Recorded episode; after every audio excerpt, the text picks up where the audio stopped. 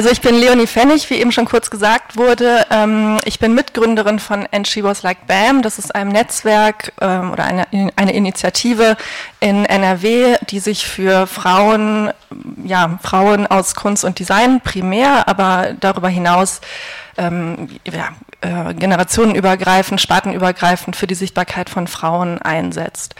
Ich bin Kunsthistorikerin und ähm, ja, arbeite inzwischen frei als Journalistin, als Autorin, vor allem für Themen zu Kunst, schreibe über KünstlerInnen und ähm, Ausstellungen. Und ähm, bei dieser Frage, wie schnell und gründlich man vergisst oder Erinnerungskultur, gibt es, glaube ich, so zwei Themen, die, die ich interessant finde zu besprechen. Das eine ist, wie wird in der Lehre über Frauen, über Künstlerinnen gesprochen und welche Arbeit leisten da Kunstinstitutionen wie Museen, Galerien, Kunstmessen? Ich glaube, äh, was so ein bisschen der, der Ausgangspunkt war für mich, jetzt nochmal hier über das Thema nachzudenken. Es gibt ein ganz berühmtes oder einen berühmten Aufsatz von der ähm, Kunsthistorikerin Linda Nochlin, den kennen vielleicht einige von Ihnen, Why Have There Been No Great Women Artists? Und den hat sie 1971 geschrieben um darüber zu reflektieren, wie kann das sein, ähm, dass es kein Äquivalent gibt zu Rubens, zu Rembrandt, zu Michelangelo, aber auch zu Picasso. Also es gibt, ich glaube, jeder von uns kann diesen Test mal machen, wenn man kurz nachdenkt. Ähm, die fünf berühmtesten Künstler oder Künstlerinnen, die Ihnen einfallen, es sind wahrscheinlich hauptsächlich Männer. Das ist einfach so. Und es liegt nicht daran, dass Frauen ähm, als Person schlechtere Kunst machen oder weniger Kunst gemacht haben, weniger aktiv waren. Das liegt natürlich in der Geschichte vor allem an der an strukturellen, institutionellen Gründen wie Zugang zu Bildung, ähm, Zugang zu Ausbildung, ähm, Sichtbarkeit. Das ist so erstmal dieser super kurz abgerissene historische Background. Wenn man sich die Kunst ab den 60er Jahren anguckt, also vor allem die moderne und zeitgenössische, ist das schon ein bisschen anders. Natürlich gibt es da viel mehr Frauen, die auch äh, Zugang zu Akademien hatten, zum Studium, ähm, die in Ausstellungen repräsentiert werden. Aber es ist tatsächlich immer noch so ein bisschen der Fall, dass wenn wir jetzt ähm, über berühmte Künstlerinnen sprechen, wie zum Beispiel Louise Bourgeois, die so ein, ähm, ein Name wäre, der immer genannt wird, ähm, die inzwischen auch sehr teuer ist oder sehr wertvoll auf dem Kunstmarkt, ähm, dass diese Frauen immer erst nach ihrem Tod berühmt werden oder sichtbar werden. Und das Interessante ist, glaube ich, so das eine, wie können Museen ähm, da Arbeit leisten, indem sie diesen Kanon umdeuten, indem sie mehr Einzelausstellungen von Frauen machen, was verstärkt inzwischen passiert. Also ich glaube, dass äh, fällt schon auf. Heute in 2019 kann sich das eigentlich kein großes Haus mehr erlauben, bei der Auswahl des Jahresprogramms nicht ähm, da ein bisschen drauf zu gucken, dass ähm, die Frauen nicht unterrepräsentiert sind. Ähm, es geht aber natürlich bei diesem ganzen Thema auch nicht nur um Frauen, es geht auch um nicht weiße Künstler, Künstlerinnen, um queere Künstler und Künstlerinnen und deren Sichtbarkeit und ähm, vor allem, wie das dann wiederum in der Lehre und in der Kunstgeschichte, die an den Universitäten unterrichtet wird, ähm, verändert werden kann. Denn ich glaube, mit so einer eine Ausstellung zu machen, in der das Werk von einer Künstlerin ohne Rücksicht auf die, ähm, das Geschlecht als Alleinstellungsmerkmal ähm, zu legen, ist die Arbeit noch nicht getan, sondern die Frage, und die würde ich, glaube ich, auch gerne mit gleich in, das, ähm, in die Runde nehmen, ist, wie, wie kann sich da auch in der auf dem Weg dahin, in der, in der Ausbildung, in der, in der Bildung, in der Geschichte, in der Lehre was ändern und ähm, was können vielleicht auch wir als, als Journalistinnen und als Medienschaffende daran ändern. Genau, dann gebe ich mal weiter. Ja, hallo, Miriam C. ist mein Name. Ich bin Literaturwissenschaftlerin und Literaturkritikerin und zur Frage, wie schnell und gründlich man vergisst, habe ich zwei Anekdoten jetzt also mitgebracht. Ähm, äh, die erste Anekdote ist die Handbuch-Challenge. Eine Kollegin von mir, Dr. Martina Wernli, hat die Handbuch-Challenge äh, Anfang dieses Jahres auf Twitter gestartet. Und äh, diese Challenge bestand in einer sehr einfachen, aber wie immer sehr effektvollen Zählung. Sie hat nämlich gezählt, von welchen Autorinnen der deutschen Literaturgeschichte gibt es ein Handbuch und über welche Autorinnen gibt es keins. Ähm, jetzt muss man vielleicht dazu wissen, dass das Handbuch ist sowas wie die philologische Paradedisziplin, also das Parademedium. Also es ist sehr prestigereich, ein Handbuch herauszugeben und oder einen Artikel für ein Handbuch beizusteuern. Äh, und so ein Handbuch versammelt in der Regel alle, alle Expertinnen und Experten zu so einem bestimmten Aspekt oder eben zu einer bestimmten Autorin, einem bestimmten Autor. Und ähm, ja, deshalb gibt es halt einfach auch zu allen wichtigen Aspekten oder zu allen wichtigen Autoren der deutschen Literaturgeschichte ein, äh, ein Handbuch und zu Autorinnen eben jetzt wenig überraschend äh, sehr wenige. Ähm, die twitternden Germanistinnen haben dann nämlich äh, sehr bald festgestellt, mit vereinten Kräften, also die Liste aller deutschen Autorinnen, über die es kein Handbuch gibt, Hildegard von Bingen, Bettine von Armin, Sophie Laroche, Caroline von Günter Rode, Marie Ebner, Eschenbach, Irmgard Keun, Marlene Haushofer und, und, und. Also die Liste ist sehr lang und sehr viel länger als die Liste von allen Autorinnen, über die es ein Handbuch gibt. Da kamen wir nämlich nur auf fünf. Ähm, äh, ja, und ich glaube, die Anekdote, oder ich fand es so schön, weil das, glaube ich, zeigt, nicht schön natürlich, sondern erschreckend. Äh, das, also natürlich hat ein Archiv seine Grenzen, das liegt in der Natur der menschengemachten Sache, aber die Grenzen haben ganz oft das, was damit zu tun, was, was die Regeln und Hierarchien und impliziten Wertungen von so einem Archiv sind. Ähm, und die sind vielleicht auf den ersten Blick nicht so erkennbar oder scheinen erstmal abstrakt, aber die haben dann ganz konkrete Auswirkungen darauf, ja, wie dann Sichtbarkeit verteilt wird. Also um nochmal kurz bei diesem Uni-Beispiel zu bleiben, wenn es zum Beispiel kein Handbuch oder eine Autorin gibt, die eben philologisch nicht so gut erschlossen ist, dann ist es sehr viel schwieriger, eine Tagung oder ein Seminar zu der Autorin zu planen. Dann, wenn ich dann zu der Autorin forsche, ist meine Forschung weniger anschlussfähig und im schlimmsten Fall rate ich vielleicht einer Studentin ab, schreiben Sie mal keine Hausarbeit darüber, da gibt es jetzt echt gar keine Forschungsliteratur, so machen Sie sich doch mal ein bisschen einfacher und nehmen Sie irgendwie Thomas Mann oder so. ähm, äh, genau, und dass eben diese Grenzen des Archivs äh, oder diese Hierarchien auch zu so einer medialen Unterrepräsentation dann führen. Ähm, da kommt die zweite Anekdote ähm, aus, der, aus der Literaturredaktion, also aus der Redaktion einer tagesaktuellen Literatursendung.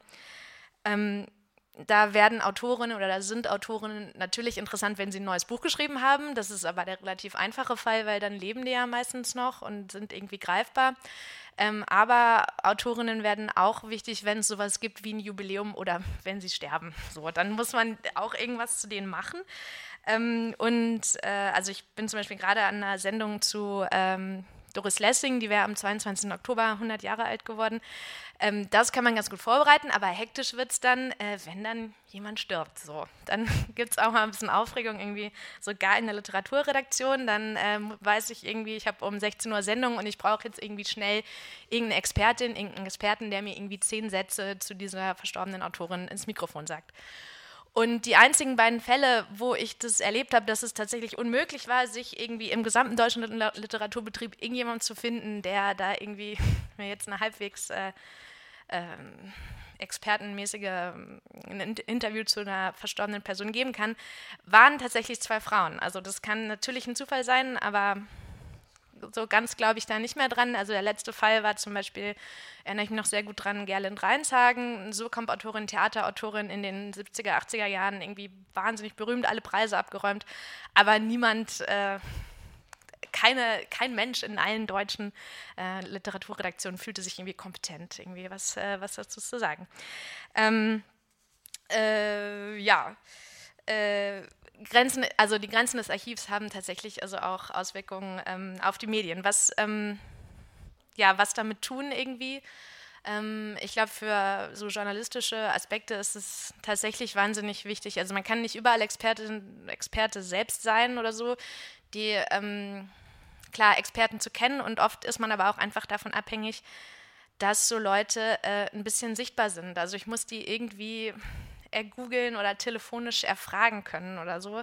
Und ähm, die Leute, die total viel wissen und aber ähm, sehr wenig sichtbar sind und auch keine nervigen E-Mails in die Redaktion schreiben, darf ich nicht mehr für sie arbeiten und so. Ähm, das sind immer, es sind immer die Jungs, die sich krass aufdrängen und die Frauen, die, ähm, die sich höflich zurückhalten. Das wäre auf jeden Fall auch eine Frage, die ich gleich mit in die Tischrunde nehmen wollen würde. Ja, ich bin Sophie, Sophie Charlotte Rieger. Ich habe den Filmblog Filmlöwen gegründet, äh, mit dem Gedanken, auch weibliches Filmschaffen sichtbarer zu machen, beziehungsweise feministische Filmkritiken zu veröffentlichen. Und äh, insofern ja, geht es ja darum, auch, äh, also bei dem ganzen Projekt ja auch schon darum, etwas festzuhalten für die Nachwelt, also das spätere Erinnern. Ähm, der ganze Diskurs um Filmemacherinnen äh, und dass es weniger Filmemacherinnen im Job gibt als äh, zum Beispiel an den Filmhochschulen, ist ja relativ prominent durch die Aktivitäten von Pro Quote Film. Aber viele Menschen, glaube ich, haben so das Gefühl, das ist ein, ein neueres Problem, so als gäbe es Filmemacherinnen erst seit zehn Jahren so ungefähr. Das ist natürlich Quatsch, aber die Frage ist, woran liegt das, dass niemand weiß, dass es auch vorher schon Frauen gegeben hat, die die Filme gemacht haben. Ähm, also zum Beispiel fällt mir das immer wieder auf. Ich gebe auch äh, vor, also Seminare, Workshops, Vorträge an Filmhochschulen oder Ausbildungsstätten, dass viele Studierende tatsächlich sagen, sie haben im Studium noch gar keine Filmemacherin durchgenommen. Also das ist auch wieder eine Frage der Lehre, was mich dann auch äh, ja, schockiert. Ein anderes äh, Phänomen, was mir auffällt, ist, dass äh, Filmemacherinnen selten in so, also in Überblickswerken auftauchen, aber tatsächlich auch in so DVD-Reihen. Es gibt ja immer wieder DVD-Reihen zu bestimmten Themen oder auch Epochen oder von bestimmten Medien, die DVD-Reihen rausgeben. Da sind außerordentlich wenig Frauen äh, drin vertreten oder Regisseurinnen vertreten. Und vor zwei Jahren hatte ich mal so ein Erlebnis, da war ich bei Dussmann, das ist ein großes Kulturkaufhaus in Berlin. Und da gibt es eine große DVD-Abteilung und da sind DVDs nach unterschiedlichen Kategorien geordnet. Und da gab es auch eine Kategorie, die hieß Regie. Und in dieser gesamten Kategorie Regie war nicht ein einziger Film von einer Frau, also von einer Regisseurin drin, weil Regisseurinnen offensichtlich nicht bekannt genug sind, als dass es sich lohnt, sozusagen nach ihnen diese Ordnung Ordnung aufzustellen, also sie da einzuordnen, weil weiß ich nicht, Menschen vielleicht nicht nach Regisseurinnen suchen. Ich weiß nicht. Ich habe das bei Twitter gepostet. Ich hatte dann auch Kontakt zu äh, Dussmann. Ähm, ich weiß nicht, ob sich da jetzt was verändert hat, aber sie haben mir zumindest zugesichert, sich damit zu beschäftigen. Sagen wir es mal so. Äh, dann tauchen die Filmemacherinnen auch erstaunlich selten in Retrospektiven auf. Also bei, insbesondere bei größeren Filmfestivals gibt es ausgesprochen selten Retrospektiven zu Frauen. Dieses Jahr gab es bei der Berlinale eine Retrospektive unter dem Titel Selbstbestimmt Perspektiven von Filmemacherinnen. Es war eine ganz großartige Idee. Da wurden nämlich 30 Jahre Filmgeschichte, nämlich 1968 bis 1999, äh, in der BRD und DDR abgebildet in einer einzigen Retrospektive. Ich weiß nicht, ob sowas äh, auch vorstellbar wäre, wenn es hier um Männer gegangen wäre. Also ich freue mich natürlich erstmal über die Idee, aber es war halt schon auch wieder so ein bisschen so ein Beigeschmack dabei von, naja, also ich hätte mich auch gefreut über eine Retrospektive zu einer Regisseurin zum Beispiel, ganz klar. Ähm, natürlich sind, äh, das ist für mich als Journalistin auch äh, besonders klar ersichtlich, Regisseurinnen auch in den Medien weniger vertreten, insofern, dass es weniger Kritiken gibt zu ihren Filmen, beziehungsweise aus meiner eigenen Berufspraxis als freie Journalistin und Filmkritikerin weiß ich, dass es grundsätzlich schwerer ist, Kritiken zu verkaufen zu Filmen von Frauen, weil die eben weniger interessant sind. Filmkritik ist sowieso ein prekärer Bereich, aber wenn dann Interesse für Artikel da sind, dann geht es um Blockbuster oder um die großen Filmauteure, die halt in der Regel keine Frauen sind, was ja auch dann ein Grund dafür ist, dass ich die Filmlöwen gefunden habe, äh, gegründet habe und äh, das wird ja auch nicht erst seit heute so sein. Insofern entsteht so natürlich auch Filmgeschichte. Also dadurch, welche Filme werden rezensiert, welche Filme tauchen in der Berichterstattung auf. Und so wird eben, werden Frauen auch in der Filmgeschichte systematisch halt herausgeschrieben.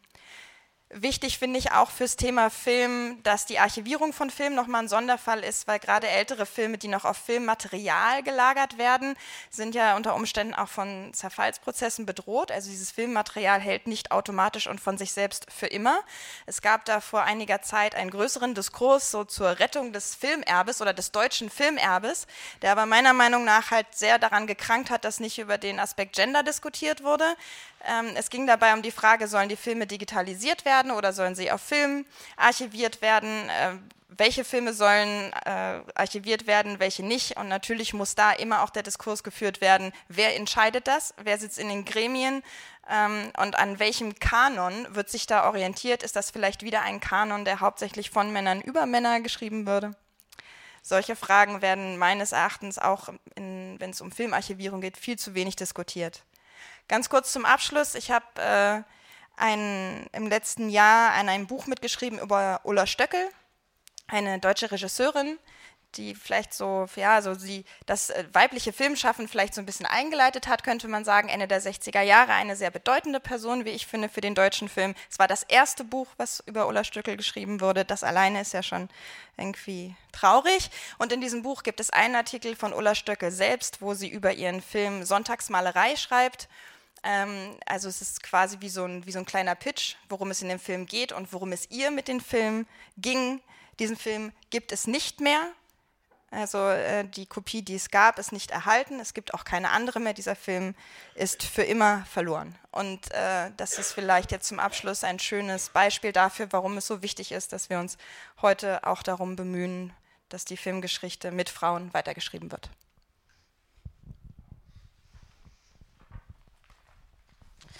Hallo, mein Name ist Julia Hitz. Ich bin ähm, äh, von Haus aus, wie viele hier, auch als freie Journalistin tätig, bin aber darüber hinaus seit anderthalb Jahren im Frauenmediaturm in Köln als Kulturmanagerin, was ja immer so ein schwammiger Begriff ist, aber ich äh, erkläre es immer so, ich mache alles, was mit Sichtbarkeit zu tun hat, von Webseite, Social Media, von Texten, die rausgehen über Inhalte unseres Archives. Und ähm, das Archiv, äh, feministisches Archiv und Bibliothek, ist eine Gründung aus äh, den 80er Jahren. Das wurde in Frankfurt von Alice Schwarzer gegründet, ähm, die auch heute noch Vorstandsvorsitzende ist.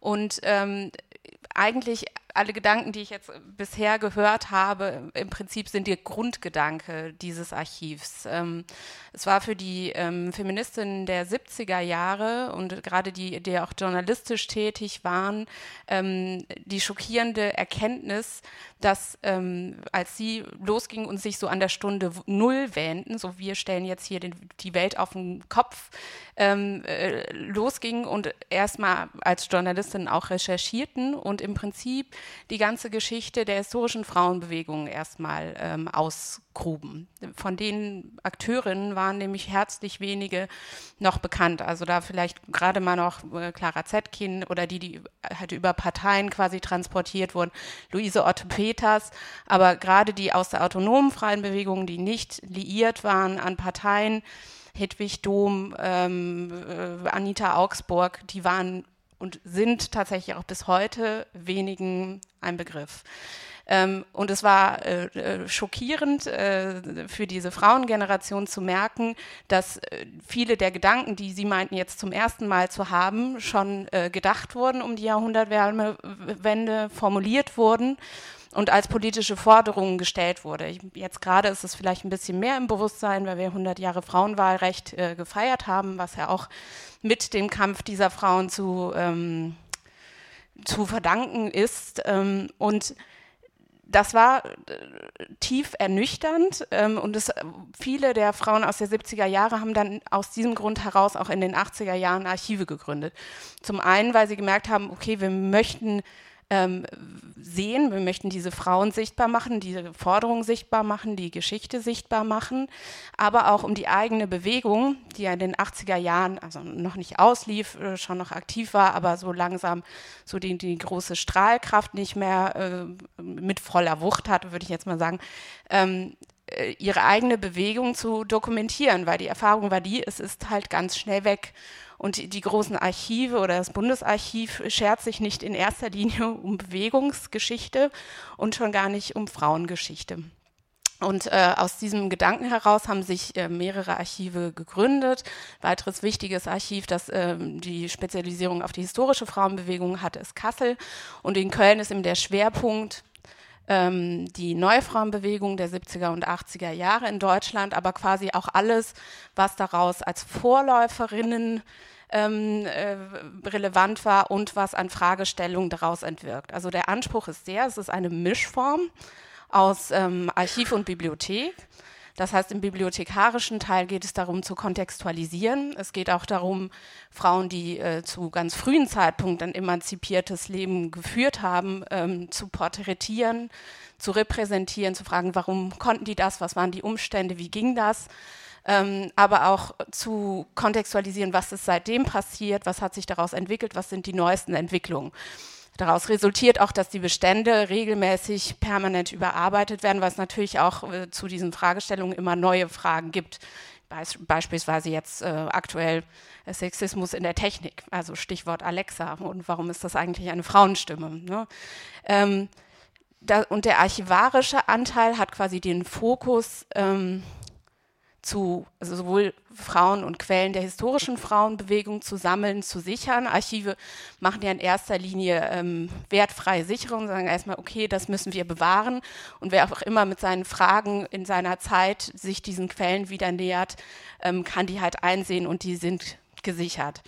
damit ging auch einher, dass es Alice Schwarzer und ihren Mitstreiterinnen damals wichtig war, einen starken Ort zu schaffen. Ich weiß nicht, also ob das so im Bewusstsein ist, aber gerade Bewegungsarchive haben oft eher ich möchte sagen, die Rumpelkammer unter den Archiven zur Verfügung und dass es auch darum geht, in, ging, einen starken Ort zu schaffen, den sie dann gefunden hat und, und erobert hat ähm, in Form des Beinturms. Das ist ein Wehrturm, der südlichste Wehrturm mittelalterlich der Stadt Köln inmitten des heute modernen Rheinauhafens und ähm, ist jeden Tag von 10 bis 17 Uhr geöffnet, wochentags und quasi für Forschung, Studierende zugänglich. Und ich möchte hoffen, dass wir alle der fünf Handbücher haben, ähm, dass wir auch gerade ähm, was Film und was die Künste angeht, es den Feministinnen der 70er Jahre ein Wahnsinnsanliegen war und auch sehr viel Energie reingesteckt haben, eben gerade Frauen in der Kunst, in der Literatur, im Film äh, wieder bekannt zu machen und wieder ins, ins Bewusstsein zu holen und zu repräsentieren und zu sammeln. Und äh, das ist im Prinzip die Aufgabe bis heute. Von daher ist es auch inhaltlich sehr, sehr breit. Also da ist es nicht nur Geschichte und Politik, da gibt es Literatur und Kunst, genau wie Sport etc. Und ähm, von dem, was mich äh, interessiert oder was wir sicher an Fragestellungen ähm, ich gerne in, die, in das nachfolgende Gespräch nehmen würde, ist halt die Frage ähm, des Dialogischen. Also quasi, was können, kann uns die Auseinandersetzung mit den Kämpfen oder auch den Forderungen der früheren Feministinnen oder Frauen, was können wir daraus mitnehmen? Weil ich glaube, dass es gerade wieder einfach ganz, ganz relevant ist, sich auch darauf zu berufen und auch sich der Erfahrungen bewusst zu machen. Also Ali Schwarzer hat, stellt das so, sagt es so, Geschichtslosigkeit ist eigentlich das Problem der Frauen. Wir können uns nicht auf die Schultern stellen und weitergucken. Und äh, die Geschichte den Frauen zurückzugeben und sichtbar zu machen, ist das eigentliche Anliegen. Ja, vielen Dank. Ähm, ich darf auch noch mal anschließen an ganz viele Gedanken, die jetzt schon im Raum stehen. Ähm, Gesa Fink ist mein Name. Ich arbeite am Forschungszentrum Musik und Gender und bin in, das ist in Hannover, bin also in der Hochschullehre tätig und dieses Forschungszentrum ist beides. Also wir versuchen eben über die Lehre Kanonisierung äh, zu betreiben von Frauen, sie in die Musikkultur mit zu integrieren und andererseits eben auch das, was Sie versuchen, Frauen ins Archiv zu bekommen. Also es ist ein Archiv, ähm, weil das mindestens doppelt so, äh, mindestens genauso wichtig ist, nämlich äh, Material von Frauen überhaupt bereitzustellen, dass man damit sich forschend auseinandersetzen kann.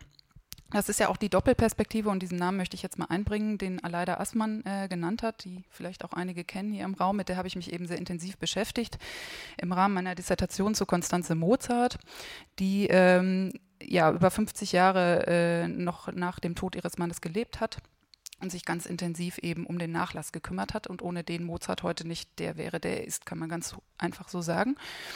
Ähm, denn sie hat sich aller Erinnerungsmedien, und das ist eben auch ein ganz wichtiges Stichwort, bedient, Biografie, Gesamtausgabe, Konzerte gegeben und eben dafür gesorgt, dass das Material, äh, dass die Autographe eben ähm, erhalten geblieben sind. Dafür hat sie sich eingesetzt und das hat dann auch zur Gründung des Mo Mozarteums in Salzburg geführt, was als Forschungsinstitution eben bis heute sozusagen das Erinnerungskulturelle Erbe, Erinnerungskulturelle Erbe Mozarts darstellen möchte. Und Konstanze Mozart bringt uns auch zu der Perspektive, wer sind eigentlich die Erinnernden? Also Aleida Assmann hat ja auch gesagt, stets das, äh, und das bringt uns zum Titel, das Vergessen ist ähm, stets wahrscheinlicher als das Erinnern. Also, ähm, dass von uns etwas bleibt, ist eher unwahrscheinlich, als dass, äh, dass es passiert. Wir können uns aber dafür einsetzen. Es hat ja eben auch diese Perspektive der Ermächtigung, ähm, dass wir eben selber agieren können und tätig werden können. Ähm, eine Besonderheit, ich weiß nicht, ob es eine Besonderheit ist des musikalischen Kanons. Wir arbeit, ähm, arbeiten uns sehr daran ab, dass halt Personen und Werke erinnert werden. Das äh, ist ja auch schon angeklungen. Ähm, die Hand, ganze Handbuch-Herausgeberschaft ist natürlich auch Thema. Und es ist auch eine große Perspektive gewesen von Anfang der musikalischen Genderforschung. Wo sind eigentlich die großen Komponistinnen, sozusagen die, den Männern an die Seite zu stellen? Ähm, da fällt eben auch schnell wie Linda Nochlin auf, so viele gibt es gar nicht. Und mich führt das aber genereller zu der Frage, und die würde ich gerne auch mit Ihnen gleich diskutieren, wie können eigentlich Erinnerungskulturen von Frauen an Frauen an, aussehen? Wollen wir eigentlich das, was die Männer auch haben. Also wollen wir die großen Komponistinnen, wollen wir sie auf den Sockel stellen, wie die großen Heroen. Also das Heroische ist ein ganz großes Moment in der Musikkultur. Äh, Bonn ist nicht so weit. Nächstes Jahr äh, Beethoven 2020. Vielleicht sind Sie davon auch schon verfolgt worden. Uns überrollt schon die Lawine in der Musikwissenschaft. Was könnt ihr denn beitragen? Genau, also ähm, 250. Geburtstag von ähm, Ludwig van Beethoven, der unter der Schirmherrschaft von Frank-Walter Steinmeier steht. Also das ist dann auch gleich immer nationale Sache.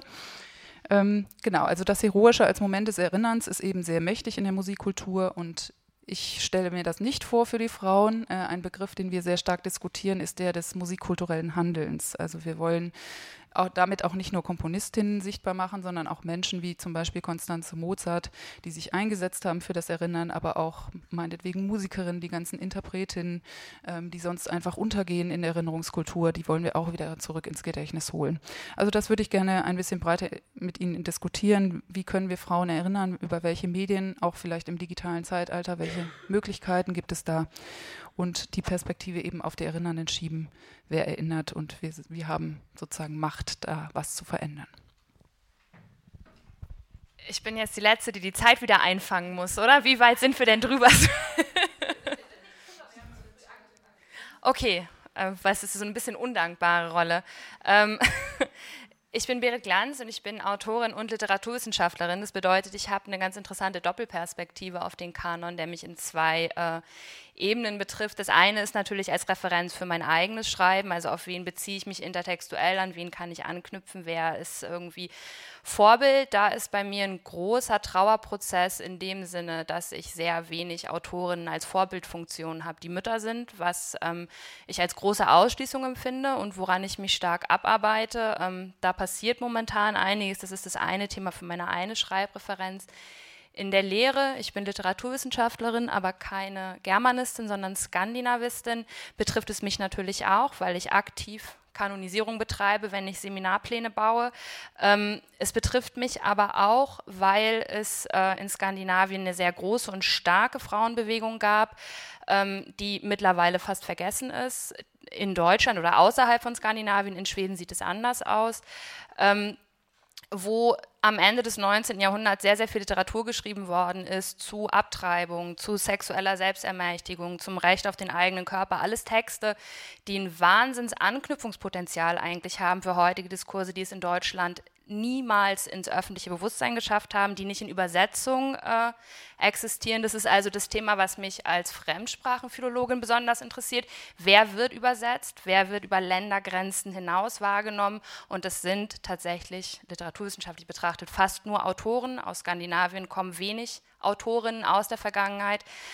Das ist sozusagen meine Referenz in der Lehre. Ähm, und dann haben wir natürlich gerade ähm, Kanon ist zurück, also alle sprechen irgendwie über Kanon, Kanon ist überall. Wie können wir es schaffen, über Kanon zu sprechen, ohne zu vergessen, dass eben auch in den 60er, 70er, 80er Jahren bereits große Debatten dazu geführt worden sind, wichtiges Wissen geschaffen worden ist. Also wir müssen das Rad jetzt nicht neu erfinden, sondern wir können anknüpfen. Wie kann so eine Anknüpfung gelingen? Das ist das eine. Und das andere, aus einer ganz persönlichen Sicht, ähm, würde ich gerne sprechen über ähm, Emotionen und Kanon. Denn ähm, das ist was, was mich betrifft momentan, dass ich darüber nachdenke. Wir hören ja, oder wir haben ja jetzt auch schon gestern Abend viel Ungerechtigkeiten gehört. Man hört, ne, es gibt keine Handbücher und die ähm, Reaktion ist ja meistens Lachen. Das ist ganz menschlich, dass man eben auf was, was einen wütend macht und schockiert, erstmal mit einer Distanzierung reagiert. Ähm, auf jeden Fall erzeugt irgendwelche Emotionen, wahlweise ist es eben Lacher, um Distanz zu schaffen und man wird sehr wütend. Ähm, wie kann man damit umgehen? Ich habe ähm, mein, mein Bezug zu Kanon ist eben auch momentan wirklich eine große Trauer über Texte, die ich nicht gelesen habe, Texte, mit denen ich nie in Berührung kommen konnte, weil sie mir nie jemand gezeigt hat. Viele Dinge, die ich jetzt entdecke, wo ich denke, ich bin jetzt mit 30, das hätte ich gerne mit 15 gelesen. Ähm, also wie kann man oder wie können wir mit diesen auch wirklich deutlich negativen Gefühlen umgehen, die aus diesen Phänomenen entstehen und dann, ähm, was ist der nächste Schritt? Also Selbstermächtigung durch Gespräch hatten wir schon, Sichtbarkeit erzeugen, darüber müssen wir sprechen und wir müssen sicherlich auch darüber sprechen, wie wir über Frauennetzwerke hinaus sichtbar werden können, denn ich gucke in das Publikum und in diesem Publikum sitzen fast keine Männer. Das ist kein Zufall und darüber müssen wir dann, denke ich, auch in Dialog treten.